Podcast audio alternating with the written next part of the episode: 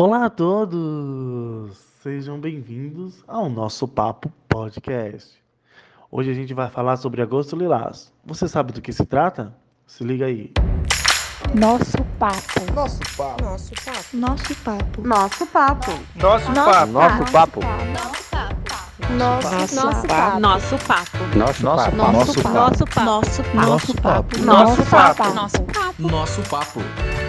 Muito bem, muito bem. Começou aqui mais um nosso Papo Podcast e hoje temos um assunto extremamente importante. E para falar sobre ele, temos aqui mulheres fantásticas. Elas trabalham na área social aqui da nossa cidade. E para começar as apresentações, seja bem-vinda, Denise. Olá, eu sou Denise Carnezin, sou especialista em gestão de pessoas, atuo eh, no município de Apucarana como secretária municipal da Mulher e Assuntos da Família. Eh, também estou cursando o oitavo ano de psicologia. Eh, então, com esse conhecimento agregado também à, à gestão de pessoas, eh, eu faço toda a gestão eh, da secretaria, de todos os departamentos que compõem a Secretaria da Mulher e Assuntos da Família, né? Eh, são departamentos de geração de renda, eh, empoderamento feminino e também o departamento de atendimento à mulher em situação de violência doméstica e garantias de direito. Obrigado, Denise. Nossa próxima convidada é você, Patrícia. Seja bem-vinda à nossa mesa. Olá a todas as ouvintes, todos os ouvintes. Meu nome é Patrícia Vec, sou assistente social e advogada. Trabalho na Secretaria da Mulher. Atualmente ocupo o cargo de, de, diretora do Departamento de Enfrentamento à Violência de Gênero e Violência Doméstica.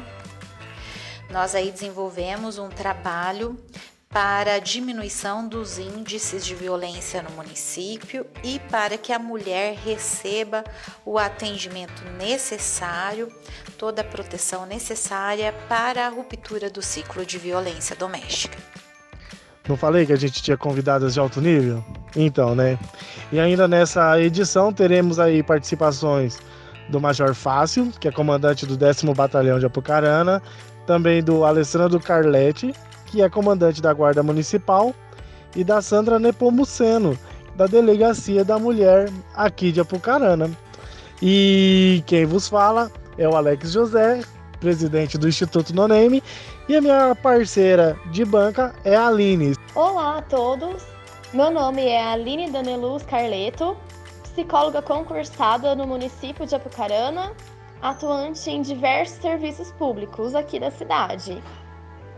E estou junto com Alex no projeto Nosso Papo, produzindo conteúdo relevante em podcasts para a comunidade.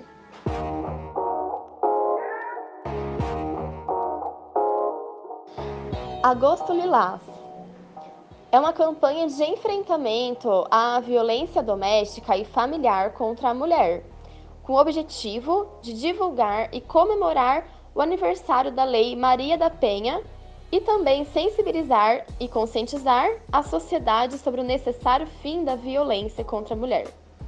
Divulgar os serviços especializados da rede de atendimento à mulher em situação de violência e os mecanismos de denúncia existentes.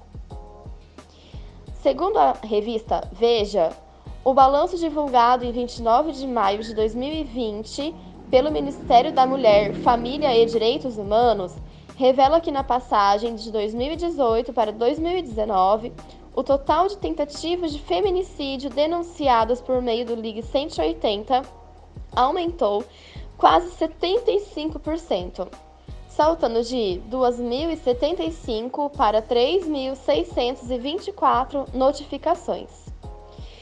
Pensando que a violência não diminuiu com o tempo, essa estatística mostra que as mulheres estão denunciando muito mais. Porém, com a pandemia, a violência doméstica aumentou quase 40% em abril, comparando ao mesmo mês de 2019.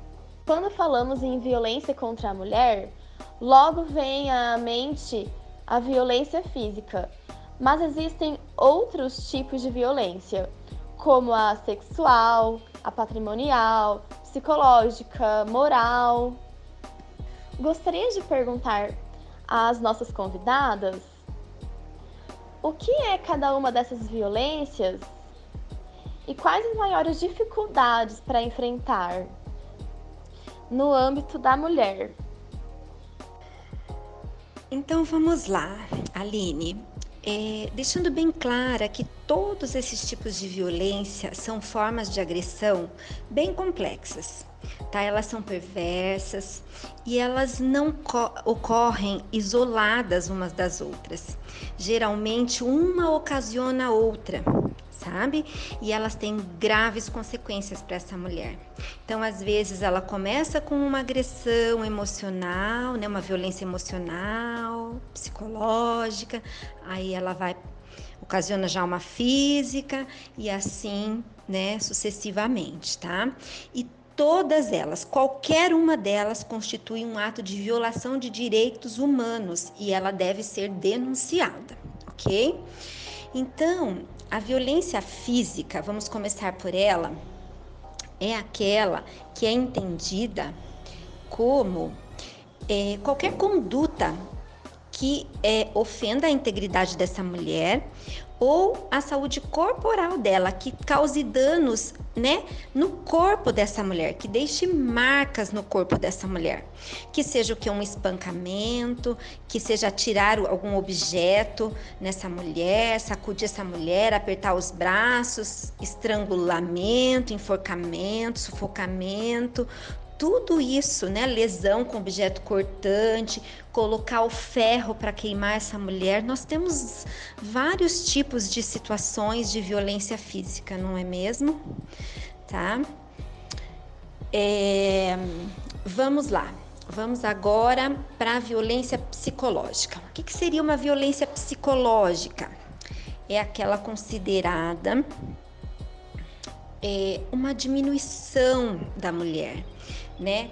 Uma autoestima, diminuição da autoestima dela, é, aquela, aquela, aquele ato que prejudica e que perturba essa mulher que, que vem querer controlar suas ações, os seus comportamentos, né? Ameaça, constrange essa mulher. Ah, porque você é muito gorda, porque você não presta para nada, você não sabe cozinhar nada, essa comida tá horrorosa.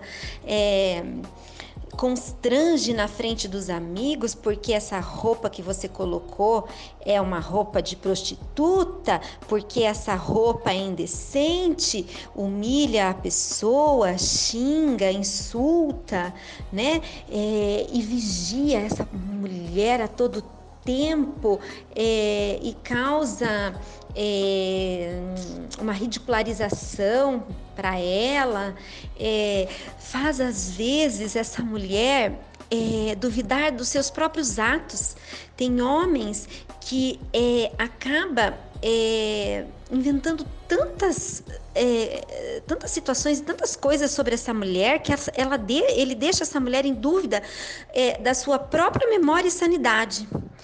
É, e também algo frequente que acontece é tirar a liberdade de crença, né? Não deixar essa mulher ir à igreja muitas vezes. É, enfim, isso tudo se conjuga como uma violência psicológica. A violência sexual, então, trata-se é, de qualquer conduta que constranja, né, essa mulher é, a manter, a presenciar, a participar da relação sexual que não seja desejada, mediante intimidação, ameaça, coição, co, opa, perdão, coação ou né, uso de força.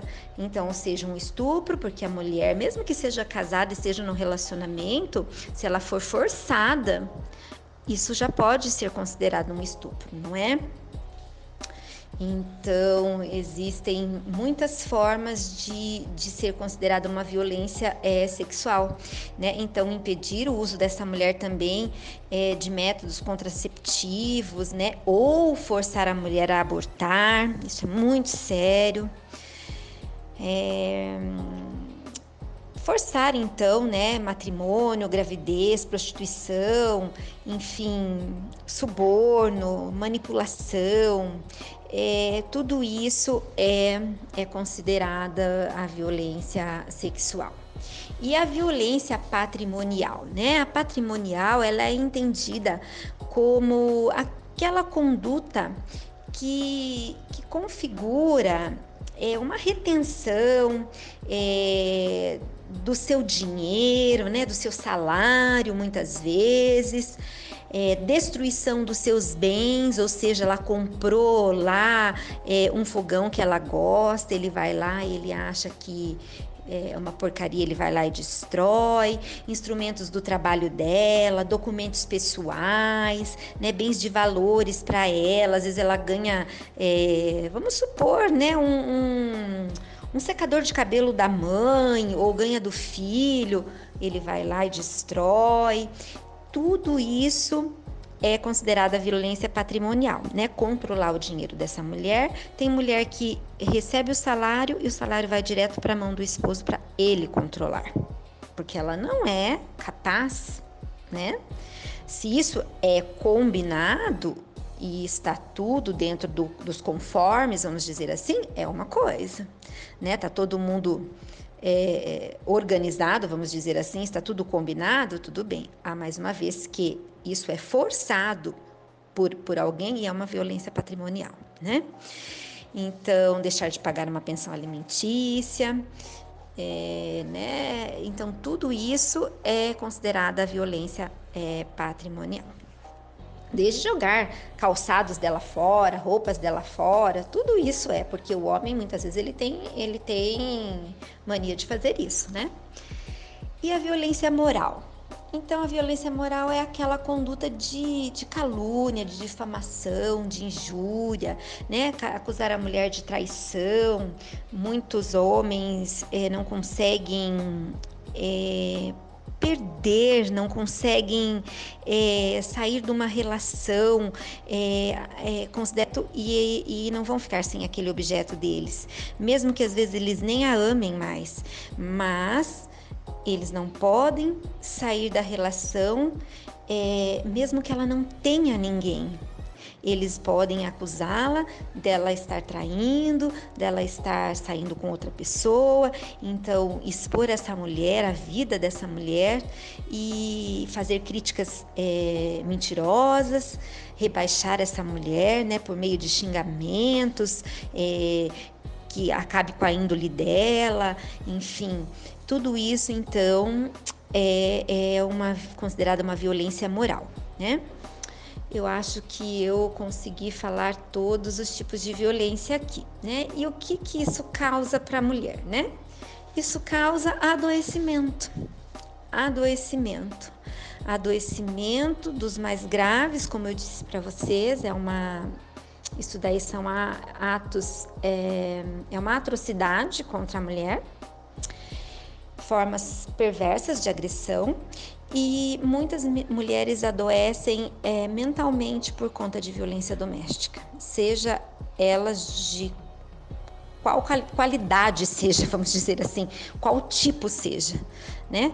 Porque tudo isso é, vai destruindo a mulher, sendo ela é, no corpo é, aparente através de doenças que se manifestam através do corpo, é, quer seja nas doenças né, do emocional. Então, nós precisamos cuidar de todas, todos esses tipos de violência, nós precisamos dar um basta, porque nenhuma mulher foi feita para viver sob ameaças é por isso que existe lei, por isso que existe formas de denúncia anônima, formas de coibição de violência, mecanismos, e para isso que nós estamos aqui em rede para mostrarmos para Apucarana e para todos que ouvirem que nós estamos trabalhando para diminuir números de violência, porque o ser humano não foi feito para sofrer, né? Nós precisamos lidar com situações que são é, situações que trazem prejuízo não só para a mulher, para a família toda, porque uma criança que cresce num ambiente doentio desse, ela vai se tornar um homem violento ou uma mulher que vai permitir ser vítima de violência no futuro. E isso é muito sério. As famílias estão adoecendo por conta de violência doméstica. Nossa, muito boa a sua explicação, gostei demais mesmo. E além da sua fala, tu colocou ali a questão da violação de direitos, essa relação que o homem tenta exercer sobre a mulher, essa relação de poder, sabe? E ali mais ali pro final da sua da sua fala, você também falou de tipo para ele tentar manter esse poder, ele inventa acusações e tal, e quanto isso tudo é perverso. Poxa, é, é assim, eu estava aqui escutando a sua fala e pensando nas mulheres que a gente já atendeu no Instituto No Name. Uh, diante de tudo isso, assim, uh, o que, que a gente pode, como que a gente pode trabalhar aquelas mulheres que sofrem violência e continuam com o parceiro que provoca a violência, sabe? Uh, nós temos um projeto no Instituto Noneme, se chama Amparo, e dentro desses projetos a gente atende famílias e algumas dessas famílias acontecem esses tipos de agressões. E mesmo a gente tentando conversar com a mulher e tudo mais, ela não consegue é, se separar, ou tem medo, ou sabe, N fatores, ou é, às vezes a gente nem sabe se ela está sendo verdadeira com a gente, sabe, na nessa questão. Então, como que a gente lida com essa questão dessa mulher que sofre, mas a gente sabe que ela sofre, mas mesmo assim a gente não pode fazer nada. Então, Alex, vamos lá. É, são vários fatores que estão envolvidos aí, né? Você coloca algumas questões, né, de, de, ajudar essa mulher e muitas vezes ela não quer essa ajuda, uh, denuncia, ela recua. É, o que faz essa mulher manter-se numa situação de violência e voltar a morar com esse com esse autor de violência, vamos deixar, vamos dizer assim. Então a gente tem que deixar bem claro que, primeiramente, que o diferencial para se trabalhar com mulheres em situação de violência doméstica é o não julgamento. A gente não pode julgar essa mulher. Por quê? Porque essa mulher ela está num estado que é, ela precisa ser cuidada, tratada e ensinada a sair desse ciclo de violência.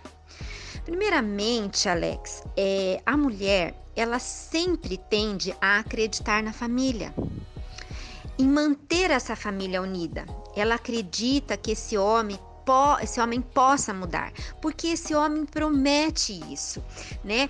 Ele muitas vezes bate, ele xinga, ele ameaça, mas depois ele se arrepende e ele se arrepende de uma forma que parece tão verdadeira que essa mulher acredita. Até outras pessoas de fora acreditam. Ele vai, ele presenteia, ele fica bem por um período, só que depois começam os indícios de novo e começa todo o ciclo novamente. E esse ciclo a gente chama de ciclo de violência doméstica, né? Então, esse é, é, esse, esse é um dos fatores. Mas aí eu digo para você, por isso que existe um centro de atendimento à mulher no município de Apucarana, para que essas mulheres possam ser atendidas, possam ser o que? É, acolhidas e possam é, ser é, ensinadas é, do que elas estão vivendo e que isso significa um ciclo de violência e que elas têm como sim sair desse ciclo de violência, que elas têm sim como sobreviver é, fora dessa violência. Porque às vezes nem elas dão conta que elas estão vivendo essa violência, porque elas têm ainda é, a, elas ainda têm a esperança que eles vão mudar. Muitas vezes tem a questão financeira, muitas vezes tem a dependência, muitas vezes eles ameaçam é, de deixar faltar as coisas, né, os alimentos, as roupas, as, a, a subsistência é, básica para esses filhos, vamos dizer assim. Mas deixando bem clara que a dependência financeira não é o fator principal de uma mulher se manter numa situação de violência doméstica, tá? Porque muitas mulheres bem-sucedidas, elas se encontram em situação de violência doméstica, mesmo porque às vezes elas deixam tudo e, e saem dessa, dessa suposta situação de violência doméstica. Só que esse autor de violência, ele continua perseguindo essa mulher, ele, ele continua abusando dessa mulher porque ele usa aquela coisa que é mais importante para aquela mulher, aquela pessoa que é mais importante para aquela mulher. Então, usa aquilo para afetar, para afetar e para punir aquela mulher, principalmente os filhos não é? Então, assim, é um arsenal tão grandioso que o que menos essa mulher merece é ser julgada. E sim, ela merece ser entendida. Se há alguma mulher que nesse, nesse é, nisso tudo é, ela está sendo injusta, vamos dizer assim, ela não está falando a verdade, Isso tudo não se mantém. Mas assim, eu digo para você, nós precisamos acreditar na mulher. Porque eu digo para você, existe algum caso que pode não ser de violência doméstica? Pode existir, claro, mas eu digo para você que ela vai se submeter a uma situação de violência doméstica para brincar com isso, né? Então, existe poder, o jogo do poder também, né? Ameaça, é, a questão do machismo impregnado, isso é muito sério. E, e por isso que nós precisamos, Alex, ter é, mecanismos para que essa mulher possa ser ajudada, acolhida e que ela possa se sentir segura, né? Sim, sim, eu entendo tudo que você falou, mas você tocou num ponto aí que eu acho que é crucial aqui na nossa conversa, que é o preconceito. Aquele preconceito de pode ser uma amiga que a gente tentou ajudar, nossa mãe, sabe, que a gente tentou convencer nossa mãe, ah, larga desse homem e e não larga, sabe? E aquilo tudo e aquilo vai passando, passando, passando e a gente vai criando uma barreira para tentar essa, ajudar essa mulher novamente. Uh, no projeto Amparo, a gente não, não atende as mulheres, a gente tenta encaminhar. Então, a gente tenta encaminhar elas para o CAM, para para a delegacia da mulher, mas é sempre com autorização dela. A gente fala assim, ó, vai na delegacia da mulher, faz a sua denúncia e tal. Aí depois disso é ela que decide e muitas delas decide por não fazer. E isso vai criando uma barreira entre o voluntário que está atendendo a família e e a mulher, sabe? Porque eu assim, eu tô tentando ajudar, mas ela não quer ser ajudada, sabe? Essa, essa palavra, não quer ser ajudada, eu acho ela muito forte. Às vezes ela quer ser ajudada, só que é como você falou, o, o meio, toda a carga que tem para cima dela, ela não consegue agir.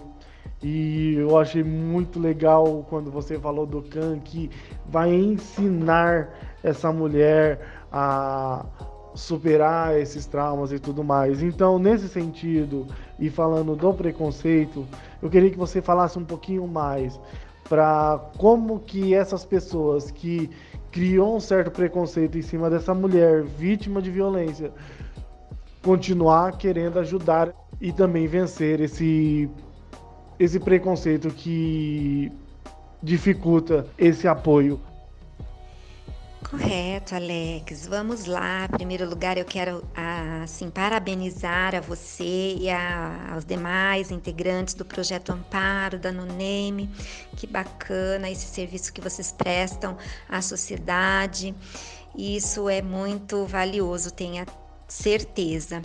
É, vamos tentar aqui passar um pouquinho, né, então, para você, para quem nos ouve, da nossa experiência diária, que isso faz com que a gente é, entenda um pouquinho é, desse arsenal que é a violência doméstica e como é que a gente tem que é, tentar é, fazer com que é, uma mulher, ao ser atendida, quando ela passa por uma situação de violência, é, para que a gente é, não gere uma expectativa quando é, nós estamos é, apoiando e tentando ajudar nessa situação, no rompimento da situação de violência doméstica, é, tanto sendo parente, amigo, é, familiar, ou mesmo é, de repente um serviço voluntário ou um organismo de atendimento,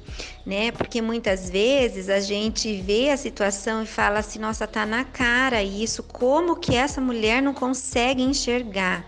Então, primeira coisa, que quem atende tem que se trabalhar para, para não gerar expectativa nesse atendimento.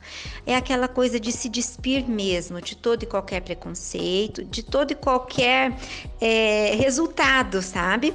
É, eu não vou esperar resultado, eu vou me doar por isso e vou esperar acontecer né?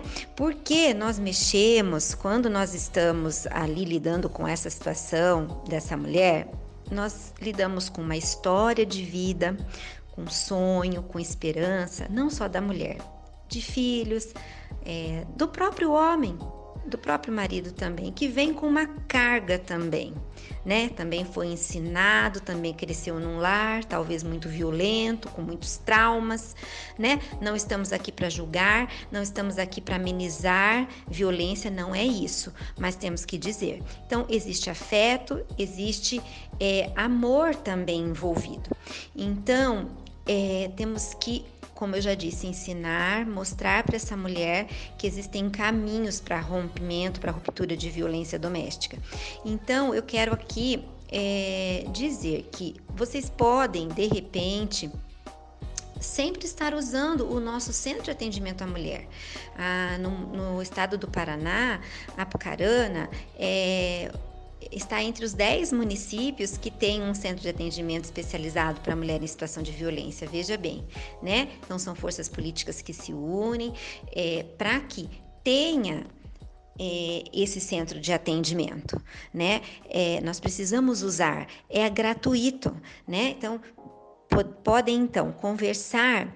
É, com essa mulher e dizer para ela: nós temos um centro especializado, que lá tem profissionais que podem ligar para a senhora um, um horário para agendar um atendimento. Lá não tem denúncia, né? Lá ela só vai entender, escutar a sua história, ver o que a senhora precisa e, e vai conversar com a senhora deixar a senhora bem à vontade e pega o telefone dessa mulher, vai passar para o campo, o centro de atendimento à mulher, e nós vamos com a nossa equipe especializada fazer uma buscativa. O que é essa buscativa? Ligar para essa mulher para ver se ela quer um atendimento psicológico, né? Ela vai passar, lógico, nós temos, né, um, um, é, uma forma de atendimento para passar por uma triagem, né? Com assistente social que vai fazer uma ficha e aí ela vai se sentir acolhida, ela vai sentir que ali é um espaço dela e ali ela vai criar um vínculo e assim ela vai se soltando, vai sentir, se sentir cuidada e é assim que ela vai começar a, a tentar sair dessa situação de violência. E quem é, começou ali a ajudá-la vai ser, o, é, vamos dizer assim, pontapé inicial. Como você é, ajudou nesse processo? Então, todas as pessoas envolvidas ajudam de uma forma ou de outra. Então, é isso, Alex. De uma forma bem simples, é, eu quero né, quem sabe a, as pessoas que nos ouvem podem ter é, extraído um pouquinho da essência que é, é passar por uma situação de violência doméstica. E gostaria então de, de pontuar que muitas vezes a mulher ela tem ali conflitos de desejo onde ela quer estar com a família, quer perdoar este homem, quer que ele mude de comportamento, quer acreditar nisso. Por outro lado, ela também deseja sair daquela situação de violência, daquele sofrimento, daquela dor. Muitas vezes ela reprime aquela própria dor que ela sente, porque olhar de frente para ela é um desafio. Se principalmente ela não percebe que tem recursos próprios, tanto internos de, de si, como de apoio da rede, apoio da família, de amigos, para conseguir sair daquela situação. Então é toda uma situação de conflito que ela vivencia que não nos cabe julgar e sim compreender para ajudar clarificar para essa mulher e assim ela enxergar alternativas para conseguir sair dela, enfrentar aquela situação.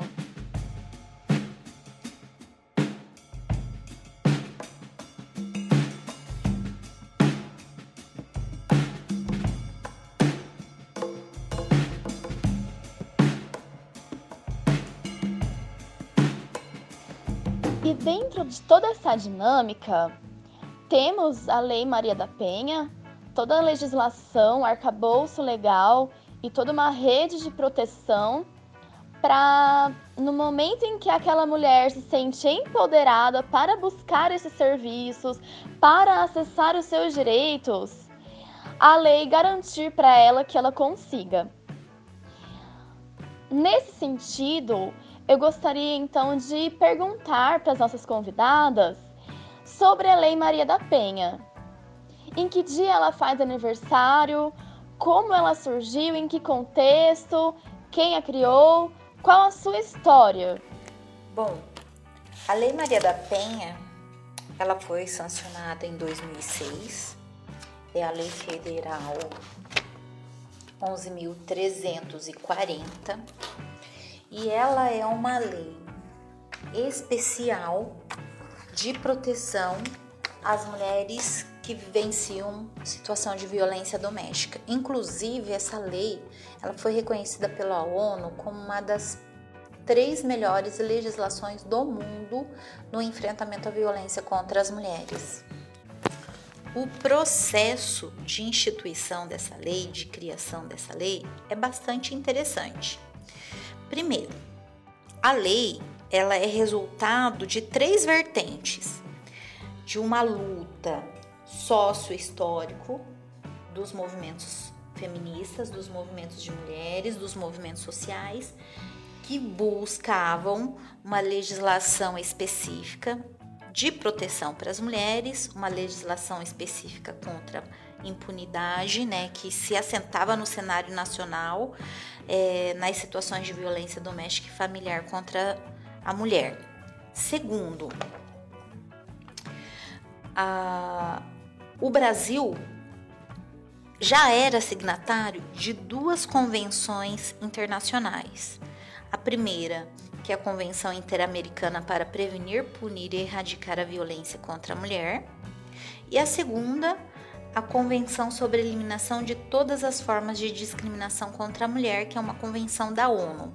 Então, o Brasil precisava estabelecer mecanismos é, é, legais na ordem é, legal do Estado brasileiro, mecanismos que viessem contemplar essas duas convenções das quais o Brasil é, já era signatário. E por último, o episódio né, em que o Brasil, em que o Estado brasileiro foi condenado pela Comissão Interamericana de Direitos Humanos, da OEA, né, que após uma análise da denúncia de impunidade do crime que foi praticado contra a Maria da Penha, Maia Fernandes, que foi aquela mulher, né, é, professora universitária, casada com um professor universitário, que vivenciou tanto tempo situação de violência e que por duas vezes quase veio ser morta pelo seu algoz dentro de casa. Por duas vezes o seu marido atentou contra a sua vida. E o Estado brasileiro, mesmo tendo é, é, conhecimento desses fatos, estava demorando tanto para poder processar e julgar esse autor de violência que corria o risco, inclusive, de passar, de decorrer todo o tempo no, no né, que o Estado tem para, para fazer essa condenação e ele ainda sair ileso é, desses crimes. Então foi feita uma denúncia né, de, da impunidade do Estado brasileiro contra esse caso e o Brasil foi condenado a fazer o julgamento quanto antes dessa situação e a é, elaborar uma lei específica relativa à violência doméstica contra as mulheres. A Lei Maria da Penha ela traz diversas inovações, como eu falei, é uma lei muito moderna, é uma lei que foi reconhecida como uma das melhores legislações do mundo e ela é uma lei que, que tem a perspectiva de proteção da mulher. Um, uma das inovações é de que o Estado ele é responsável para prevenir a violência, proteger as mulheres, ajudar na reconstrução de vida dessas mulheres e punir os autores de violência doméstica. A Lei Maria da Penha ainda cria alguns mecanismos né, que, que vão estabelecer é, algumas situações das quais as mulheres vão, vão receber o apoio do Estado. Né? Então, novamente, o Estado é responsável por é, garantir a proteção dessa mulher. A violência doméstica deixa de ser uma mera questão familiar, de ser uma, uma briga de casal. E o Estado, então, ele tem que intervir, tem que garantir a proteção para essa mulher. E a lei também ela vai criar mecanismos para que a vítima de violência doméstica ela acesse através das medidas protetivas de urgência um, um amparo maior do Estado para poder garantir a, a sua proteção. Também a lei prevê também que o Estado tenha serviços de acolhimento, atendimento e acompanhamento da mulher por meio de serviços especializados que vão integrar uma rede de atendimento à mulher. Por exemplo, a Delegacia Especializada da Mulher, o Centro de Atendimento à Mulher, né? Aqui em Apucarana agora nós temos a Patrulha Maria da Penha, que é um braço aí da segurança é, pública que é feito pela Guarda Municipal, né? Ah, nós temos também é, na, através da PM, né? um, um um padrão de operação é, padronizado mesmo quando a polícia é chamada a atender situações de violência. Então a lei prevê que tenha essa rede bem articulada, que essa rede tenha serviços especializados, que, que essa rede funcione conjuntamente. E a lei também prevê que o autor de violência possa ser preso é, antes mesmo da condenação, por exemplo, na situação de flagrante, preventivamente, quando há descumprimento da, das medidas é, protetivas, quando ou né, no final de um processo, quando há condenação. E a Lei Maria da Penha também prevê, estabelece cinco formas de violência doméstica: a violência física, psicológica, sexual, patrimonial e moral, né? Que podem ser é, cometidas conjuntamente ou separadamente. Uma outra inovação é de que a aplicabilidade da Lei Maria da Penha também pode acontecer nas relações homoafetivas entre mulheres determina também a assistência jurídica obrigatória para as mulheres vítimas de crime de violência doméstica, ou seja, é uma lei muito completa. É uma lei que vale a pena estudar. Não é à toa que esse mês de setembro, ou agosto, desculpa, no dia 7 de agosto, é um mês que a gente tem um, um, uma campanha específica para fazer menção a essa lei, né, que é o Agosto Lilás, porque é uma lei muito importante, não só para as mulheres, no sentido de proteção, de acesso à justiça, é, mas também para os serviços enquanto políticas públicas. Muito obrigado, Patrícia. Foi uma verdadeira aula sobre a Lei Marinha da Penha. E agora, para dar continuidade ao nosso papo, um, nós vamos apresentar uma rede de serviços que cooperam aplicando a lei em Apucarana. O 10 Batalhão da Polícia Militar, a Guarda Municipal, a Delegacia Especial da Mulher. E agora nós vamos ouvir depoimentos, começando pelo Major Fácil, e também pelo Comandante Carlete e a Doutora Sandra, explicando como é os serviços de atendimento à mulher vítima de violência em suas instituições. Estamos aqui agora com o Major Fácil, que é comandante da PM, e ele vai iniciar dizendo a forma de trabalho que eles realizam. A, a Polícia Militar do Paraná, é, dentre as suas diversas atribuições, é está, assim, nós temos o, o policiamento ostensivo e preventivo fardado. Esse policiamento é feito com várias viaturas que são distribuídas na cidade de uma forma a garantir, a garantir uma maior abrangência de atuação em todas as áreas do município. No tocante a atendimento à mulher vítima de violência doméstica e em colaboração com a rede de proteção à mulher, a Polícia Militar, mais especificamente em Apucarana, é, nós trabalhamos com o atendimento das mulheres vítimas através do telefone 190. É, após ser feita a ligação no 190, é, é mandada uma viatura até o local e é feito o atendimento inicial dessa mulher, dessa vítima. Muitas vezes o agressor já não se encontra mais no local.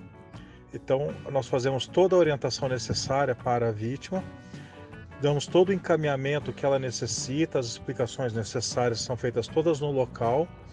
E após isso, quando o agressor não é localizado, nós, é, de uma parceria com a Secretaria Municipal da Mulher, nós encaminhamos um relatório onde nós constamos nesse relatório.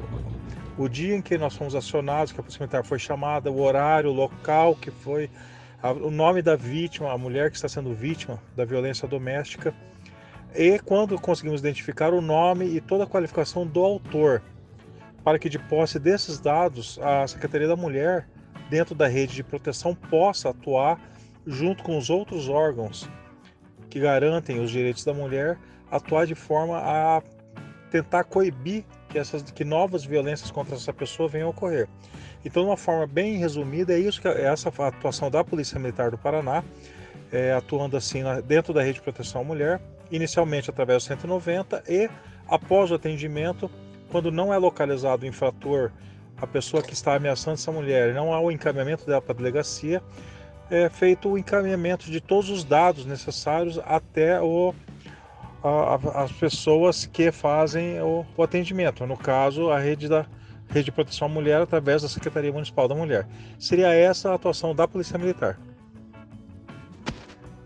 Olá, eu gostaria de agradecer também pelo convite na participação desse projeto, que é muito importante a Guarda Civil Municipal estar participando aí da rede de proteção à mulher. Atualmente Sou comandante da Guarda Civil Municipal, Alessandro Carletti. Hoje, a Guarda Civil atende em diversas frentes de trabalho, onde temos o patrulhamento ostensivo, preventivo, patrimonial e atuação também com a patrulha ambiental em parceria com a SEMA, Secretaria do Meio Ambiente. A patrulha escolar, como também atuação no trânsito e outros atendimentos através do fone de emergência 153 e principalmente a parceria e a colaboração com o CAN. Temos desenvolvido aí com a secretária Denise Canezin e a sua equipe, criando a Patrulha Maria da Penha, colaborando também com a Rede de Proteção à Mulher. Nós iniciamos aí junto com o projeto no atendimento do botão do pânico, que são entregues às mulheres que possuem a medida protetiva e elas sendo analisadas pelo judiciário e após entregue as mulheres que realmente necessitam permanecer com o dispositivo de segurança a seu favor. Após a entrega, após essa entrega que é realizada pelo CAN, a nossa equipe é, Maria da Penha realiza os testes do dispositivo a ser entregue para avaliar o sinal, para avaliar o sinal de alcance, né? É, eles entram em contato com a central é, se to toca o, o, sinal de alarme na central e, o, e a central dá, dá o ok de que está funcionando naquele local dispositivo. Quando ocorre o atendimento real de acionamento da mulher que está se sentindo ameaçada pelo agressor, a central recebe o alarme e já fica em atenção e a equipe recebe também o alarme que, que tem em seu poder um smartphone é, rapidamente a equipe desloca para a residência. Nós temos no arquivo alimentado pelo CAN todas as fotos, né, informações sobre o agressor, todos, todas as informações necessárias para nossa equipe identificá-lo. A equipe leva em torno de cinco minutos para chegar ao local. Já realizamos aí algumas prisões pelo descumprimento dessas medidas no acionamento do dispositivo. Quando os agressores não são encontrados, nós solicitamos às mulheres que a, a vítima façam novamente menção no boletim de ocorrência na delegacia da mulher. Então, a GCM assim proporciona é, segurança e confiança às mulheres no atendimento em apoio à rede de proteção à mulher. A GCM, através do 153, também recebe ligações de violência doméstica e realiza o procedimento de encaminhar a Polícia Civil e tomar as providências necessárias. Sendo assim, os atendimentos da Guarda Civil Municipal de Apucarana, em colaboração aí à Rede de Proteção à Mulher. Primeiramente, gostaria de agradecer ao convite que me foi feito aí para participar deste projeto e gostaria de iniciar este áudio me apresentando. Eu sou delegada da Delegacia da Mulher. Meu nome é Sandra Nepomuceno. Estou aqui na cidade de Apucarana como titular da Delegacia da Mulher há aproximadamente um ano e meio. E neste período nós tivemos vários trabalhos relevantes aí em prol das mulheres vítimas de violência doméstica. É, com relação ao papel desenvolvido pela Delegacia da Mulher, é muito importante frisar que a Delegacia da Mulher ela é a entrada, ela é a porta principal da entrada das denúncias e das é, notícias de crimes cometidos aí no âmbito de violência doméstica.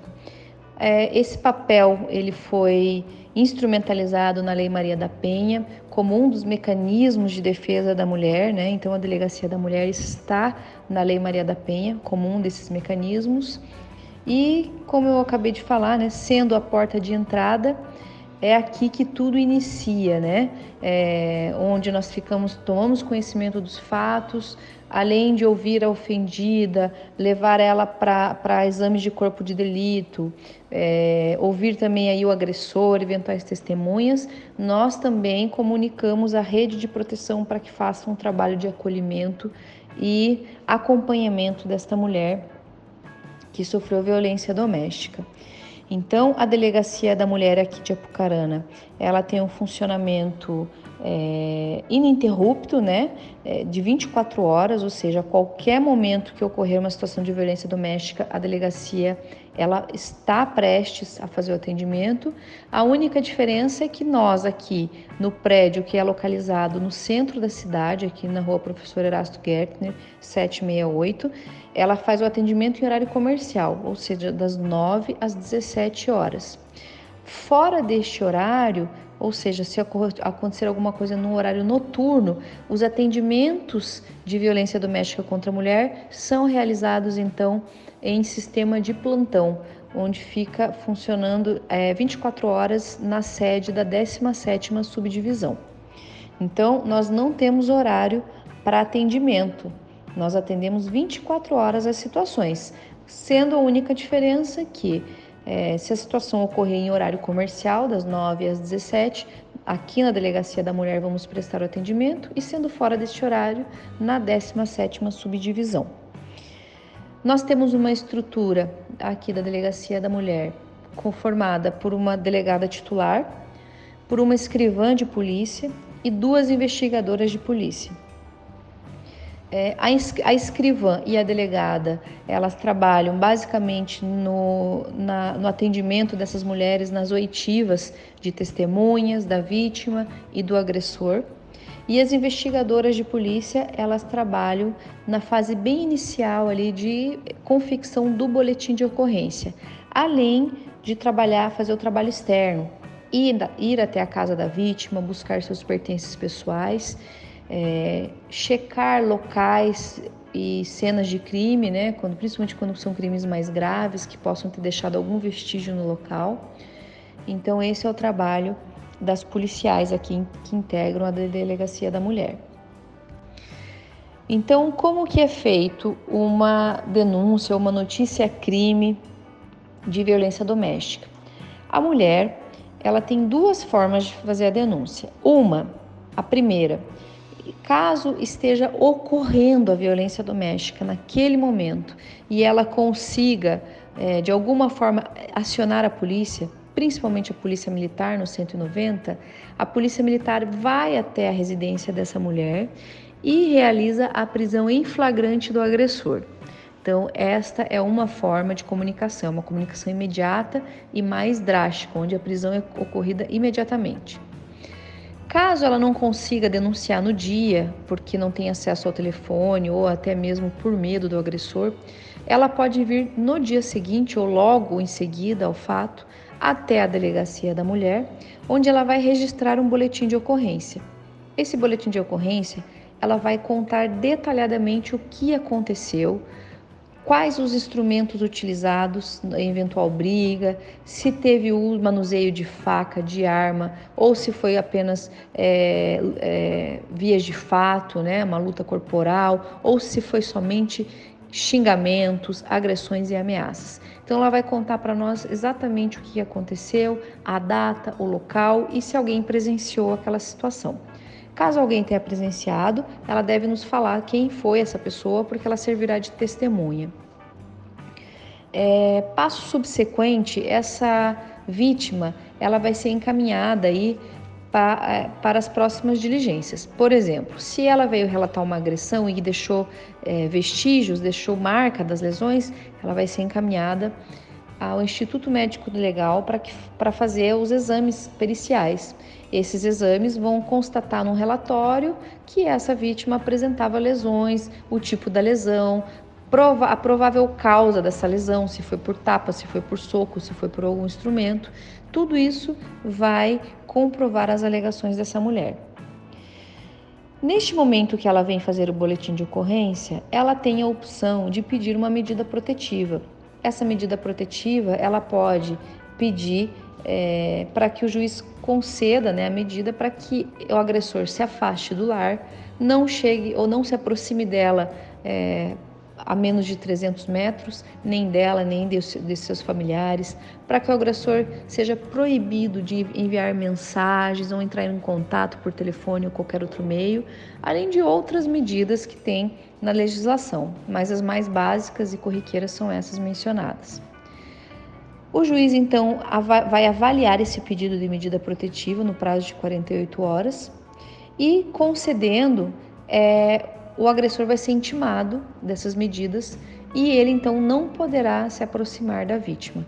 Caso ele se aproxime da vítima, ela tendo a medida protetiva, ele pode ser preso em flagrante. Então, é, a medida protetiva é muito eficaz e muito poderosa, uma, um instrumento muito poderoso das mulheres vítimas de violência.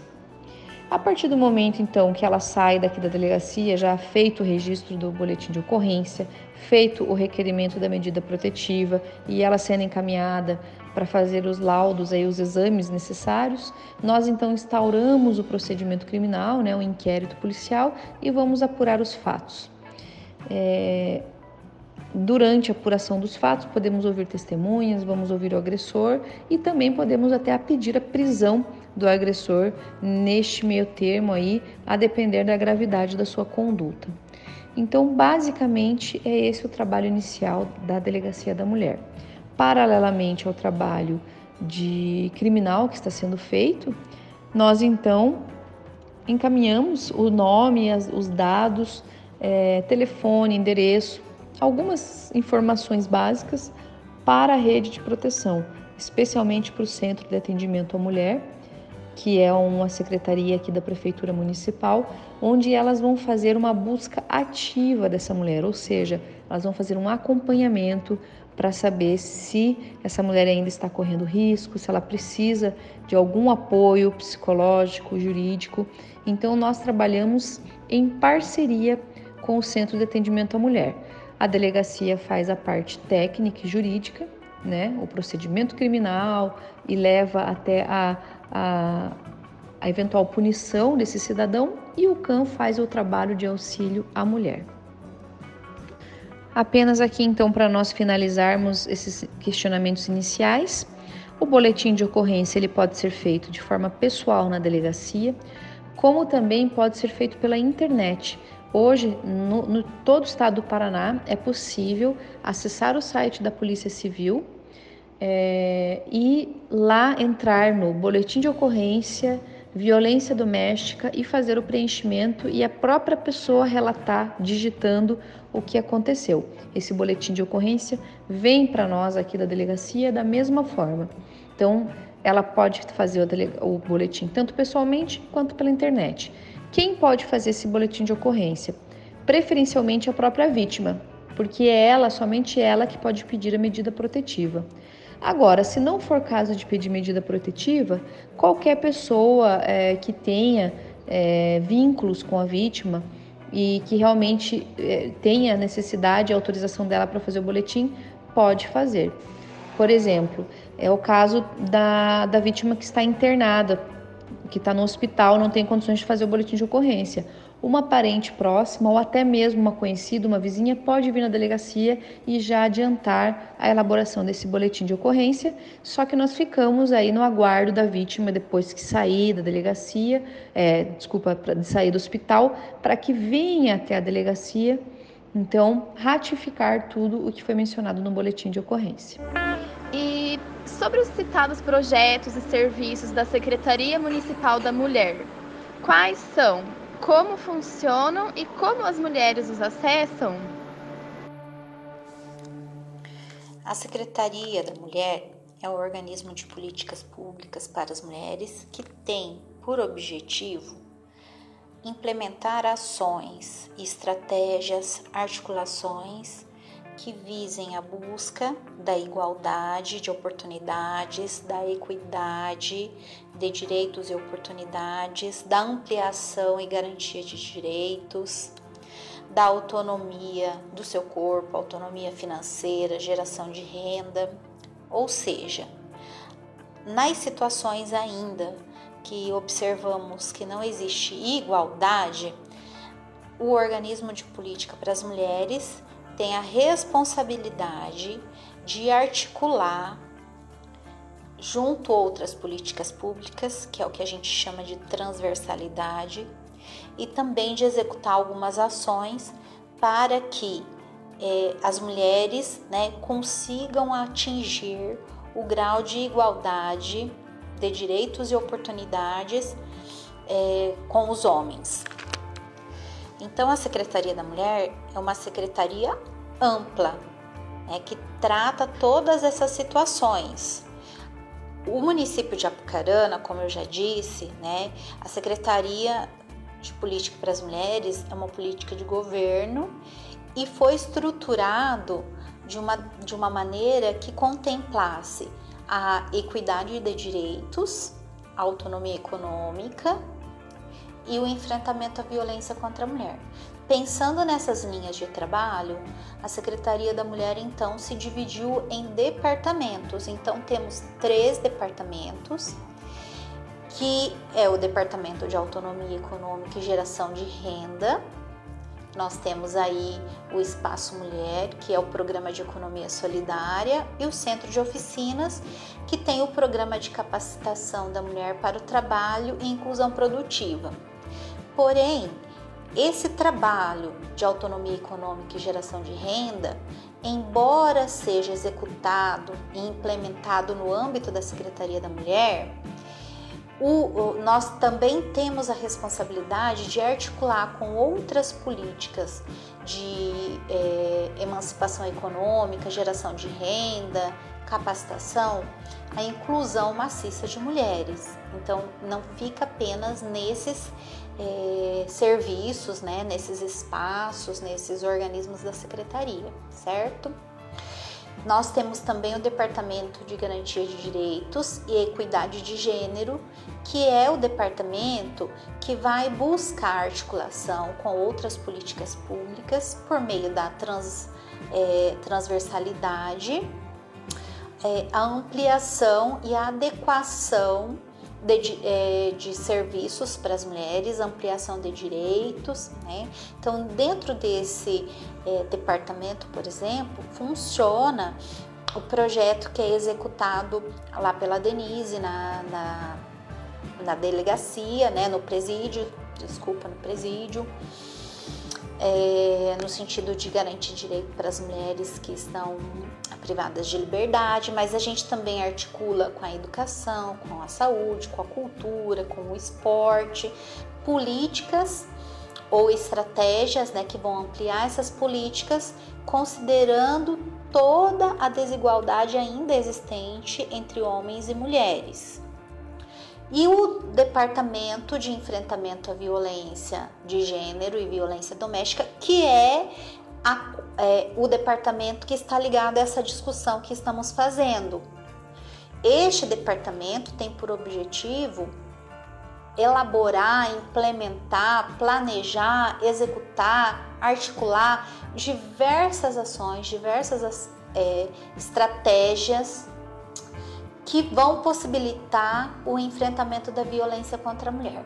E o que, que isso quer dizer? Que o enfrentamento da violência contra a mulher no município de Apucarana não é só a Secretaria da Mulher, através do Departamento de Enfrentamento à Violência contra a Mulher, que faz, certo?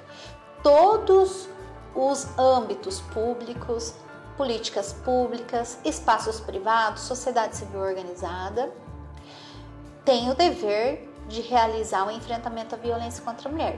Mas esse departamento é o departamento que estará articulando, agregando é, toda a rede de proteção à mulher, o sistema de garantia de direitos para a mulher, as entidades interessadas, para que a gente consiga sistematizar esse enfrentamento, para que a gente consiga ter palpável é, índices de que o nosso trabalho está sendo eficaz. Dentro desse departamento, ligado a este departamento, a Secretaria da Mulher, existe o Centro de Atendimento à Mulher. O Centro de Atendimento à Mulher tem um serviço especializado que vai atender a mulher em situação de violência.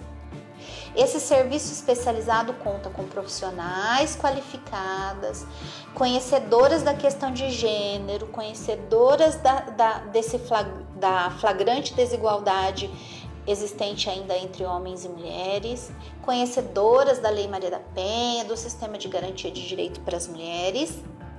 E essas profissionais que são da área de serviço social, direito e psicologia vão fazer o atendimento voltado para a ruptura do ciclo de violência, considerando todas as especificidades do que é a violência doméstica, considerando a mulher dentro da sua vulnerabilidade, aguardando a mulher ter o tempo dela.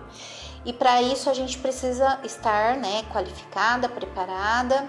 Por isso que a equipe é uma equipe bastante competente, é uma equipe bastante antiga no serviço, inclusive, né, que no decorrer dos anos aí tem se qualificado através de cursos, mas também através do trabalho cotidiano.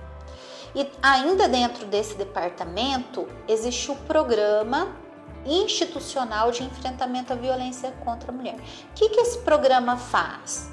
Esse programa vai promover campanhas, vai promover projetos, vai promover ações que, que vão viabilizar o trabalho educativo, preventivo, de sensibilização na comunidade nas políticas públicas, né, para que a gente consiga diminuir os índices e para que as mulheres que cheguem com a demanda de de violência doméstica em qualquer espaço tenham um atendimento adequado, não preconceituoso e não julgador. Ainda no serviço especializado, que é um serviço do Centro de Atendimento à Mulher, nós temos alguns projetos bastante interessantes, programas também que eu entendo ser considerado importante falar aqui. O centro de atendimento tem o projeto do botão do pânico. Então, é, esse projeto é um projeto que é custeado pela Prefeitura de Apucarana.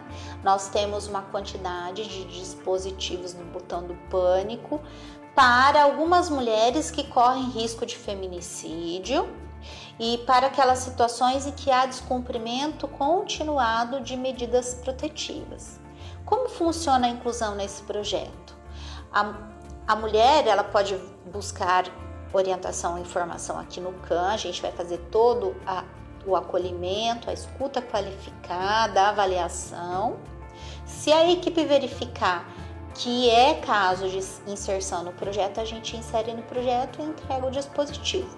Mas outros serviços, também observando a necessidade, pode fazer o encaminhamento aqui para o CAN, que a equipe vai iniciar o atendimento, a avaliação, dependendo da situação, a inclusão é quase que imediata para né, que a mulher tenha acesso a esse dispositivo. Então, esse é um projeto que eu vejo que é interessante estar falando. Um outro programa também muito importante é o do Auxílio Moradia. O município também é um projeto municipal. O município tem uma lei que regulamenta esse programa.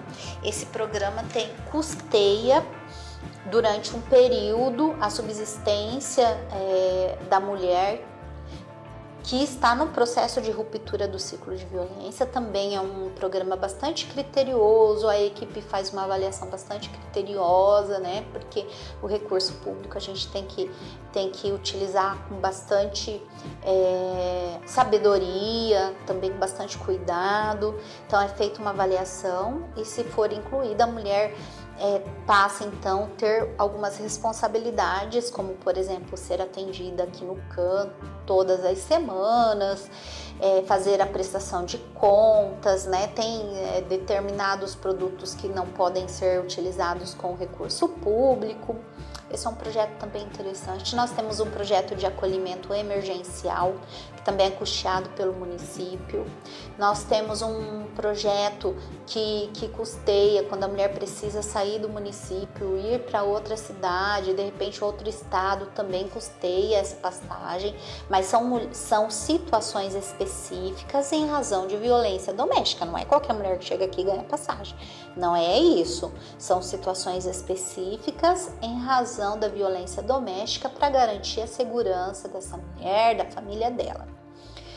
Então, esse, e isso são alguns serviços, é, alguns projetos bastante interessantes dentro do CAN que também que eu achei importante estar falando aqui.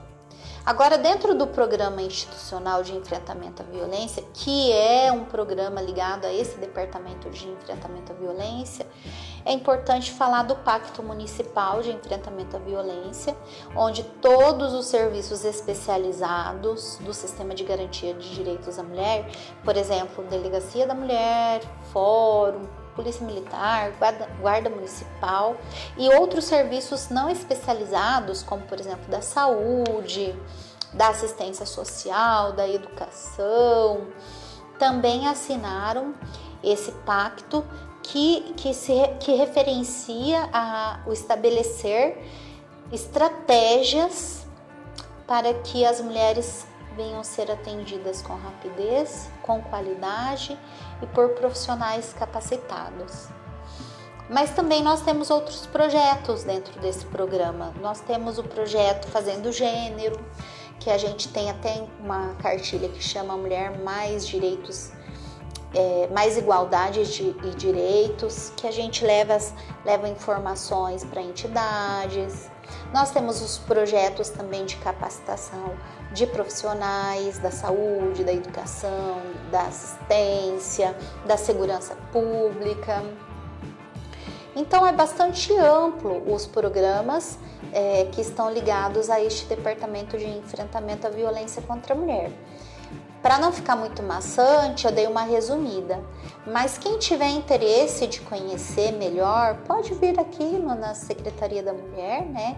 O, o, o, departamento está dentro do prédio do CAM, embora na, no organograma o Centro de Atendimento à Mulher é um, é um serviço é, do departamento, mas nós estamos aqui todos juntas, todas juntas, estamos aqui trabalhando aí para por, por um objetivo comum e vocês podem vir aqui, a gente pode conversar e apresentar melhor os projetos da secretaria. Este ano de 2020 está atípico, pois o agosto lilás ocorre em meio à pandemia do Covid-19. Como que ela vem impactando os riscos e o enfrentamento à violência. O que se pode fazer para melhorar a proteção neste momento? Então, é, os impactos é, da violência né, doméstica em meio a essa pandemia é, provocada pelo Covid-19, ela é grandiosa. Né? Nós temos hoje é, muitos agressores junto com suas famílias e, e isso é, provoca é, maiores agressões e talvez menores denúncias, porque é, muitas vezes essa mulher está presa junto, é, não tem como sair de casa, não tem como dizer que está indo em algum lugar e de repente é, pedir um socorro. É, e isso é, é uma das questões que preocupa, né? Crianças vendo essas situações, presenciando e às vezes sendo agredidas também.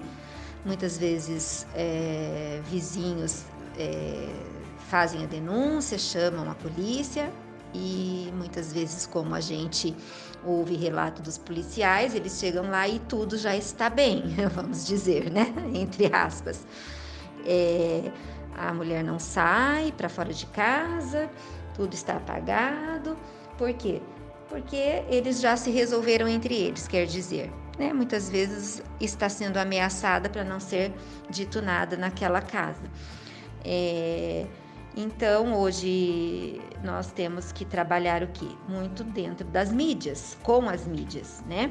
Então, desde o início da pandemia, nós fizemos cartazes, é, colocamos em todas as mídias, WhatsApp, perdão, Instagram, é, no site da prefeitura, é, no Facebook, enfim, é, fizemos lives e colocamos cartazes pela cidade, né, sobre a violência doméstica, alerta que você não está sozinha em tempos de isolamento social e está passando por uma situação de violência doméstica, procure orientação do CAN, do Centro de Atendimento à Mulher, né? Colocamos os telefones, colocamos da Delegacia da Mulher, da Polícia Militar, da Patrulha Maria da Penha, que é da, da, da Guarda Municipal, do SAMU, enfim, da Rede de Proteção à Violência Doméstica. Fizemos também uma cartilha que explica também todo o contexto da violência, é, quais são o que afeta né, a, as pessoas nesse contexto de violência, como elas podem é, detectar situações de violência, os sentimentos né, que levam também a uma situação de violência por estarem todos confinados, é, por estarem todos numa situação atípica, numa situação que leva a muito estresse, enfim. E é, se vocês também quiserem essa cartilha, a gente vai deixar aí depois com o Alex, com a Aline, é uma forma de disponibilizar essa cartilha para vocês, para que todos possam é, entender, né? Ler e é um material muito didático, muito explicativo. Então, é assim que nós estamos fazendo, disponibilizando telefones para que as pessoas também possam ligar e serem atendidas por telefone. A nossa equipe, assistente social, psicóloga, advogada, estão todas atendendo, né? Pelo 3423 0972 ou pelo 0800 645 4479.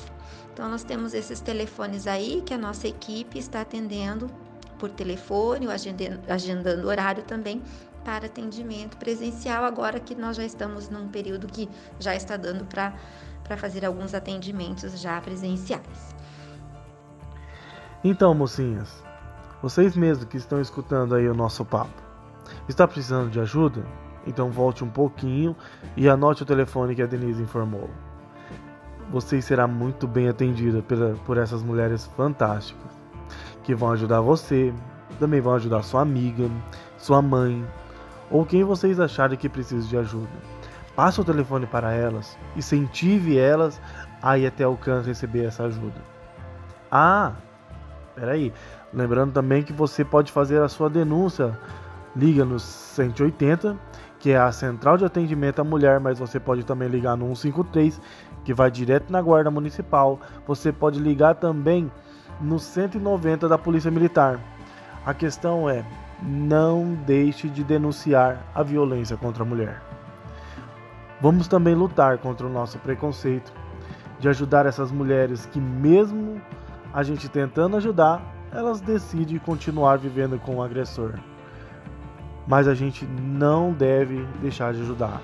Ajuda uma, duas, três, quantas vezes for necessário, sabe?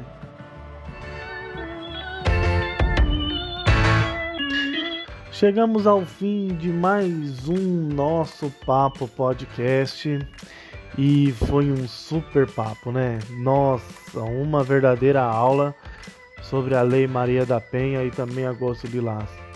E queremos agradecer a Denise, também a Patrícia, por estar aqui com a gente tratando desse tema importantíssimo em nossos dias. Muito obrigado, obrigado mesmo. E esperamos vocês aqui de volta para tratar deste assunto ou outros assuntos também relacionados à mulher ou não, mas sejam bem-vindas de volta. Então, um abraço a todas as pessoas que tiveram a paciência de estar conosco e eu tenho certeza que tudo é aprendizado para nossas vidas. A gente se coloca assim à total disposição para sanar dúvidas, para conversar o nosso centro de atendimento à mulher, né, fica na rua Castro Alves. É, o nosso telefone, mais uma vez, é 3422-4479. É, vai ficar aí, vocês também vão ter esses contatos para passar para o público. E o que eu tenho a dizer para as mulheres é que elas não tenham vergonha de se informar do que elas têm direito e que nunca elas se culpem de uma situação antes de entender essa situação, porque é, a maioria das vezes essa culpa já está embutida em nós. E é muito difícil da gente entender que a culpa não é nossa. E a gente carrega às vezes algo que não é nosso por tanto tempo e quando a gente se liberta, ai, é tão bom a gente vive tão leve, tão feliz e com aquele direito que já era nosso. Então, que as mulheres reflitam sobre isso em vários aspectos da vida. Talvez nem seja na questão da violência doméstica, não é mesmo? Um abraço a você, Alex. Grande admiração pelo seu trabalho. Grande admiração também a você, Aline, pelo seu trabalho, cada dia crescendo e evoluindo mais como psicóloga e como profissional. É, um beijo para vocês e para todas as nossas colegas e os nossos colegas que participaram também desse podcast. Gostaria de agradecer a oportunidade que foi dada para a Secretaria da Mulher participar desse trabalho belíssimo de levar informação para toda a comunidade, para as mulheres, através desse trabalho aí é, bastante inovador que é o podcast e também parabenizar a iniciativa tanto da Aline como do Alex, que, é, que foi uma iniciativa em menção ao mês do Agosto Lilás, o mês que nós comemoramos aí o aniversário de sanção da Lei Maria da Penha, um avanço dentro do ordenamento jurídico para a proteção de mulheres. Então, é isso, gente. Parabéns pelo trabalho, muito obrigada e estamos aí à disposição para a próxima. Grande abraço a todos e todas. Quero agradecer a Patrícia e a Denise, que são excelentes profissionais, modelos de protagonismo feminino, são minhas amigas pessoais, pelo tempo dedicado para nos ajudar a produzir este conteúdo tão relevante para a sociedade. Muito obrigada por dedicar tempo, esforço, energia, estudo e preparo para contribuir conosco. E quero agradecer aos ouvintes por nos prestigiar. Espero que cada segundo deste podcast seja valioso para vocês. Espero que continuem participando, ouvindo nossos podcasts, do projeto Nosso Papo, do Instituto No Name. Agradeço o Alex de coração, mais uma vez, pelo convite para conduzir esse projeto tão importante. Obrigada pela parceria, Alex, e desejo sucesso para a Denise, para a Patrícia, para o Alex, para o Instituto e que possamos a cada desafio enfrentá-lo. Um abraço a todos. E aí, gostou? Então, o nosso Papo Podcast será quinzenal por enquanto. Então, esperamos a sua audiência daqui 15 dias. Uh, e você tem algum tema que queira ver aqui no nosso podcast? É só mandar mensagem através das nossas redes sociais. Em qualquer rede social você encontra a gente como arroba ou também pelo nosso WhatsApp 043 999 641 776. Muito obrigado pela sua audiência.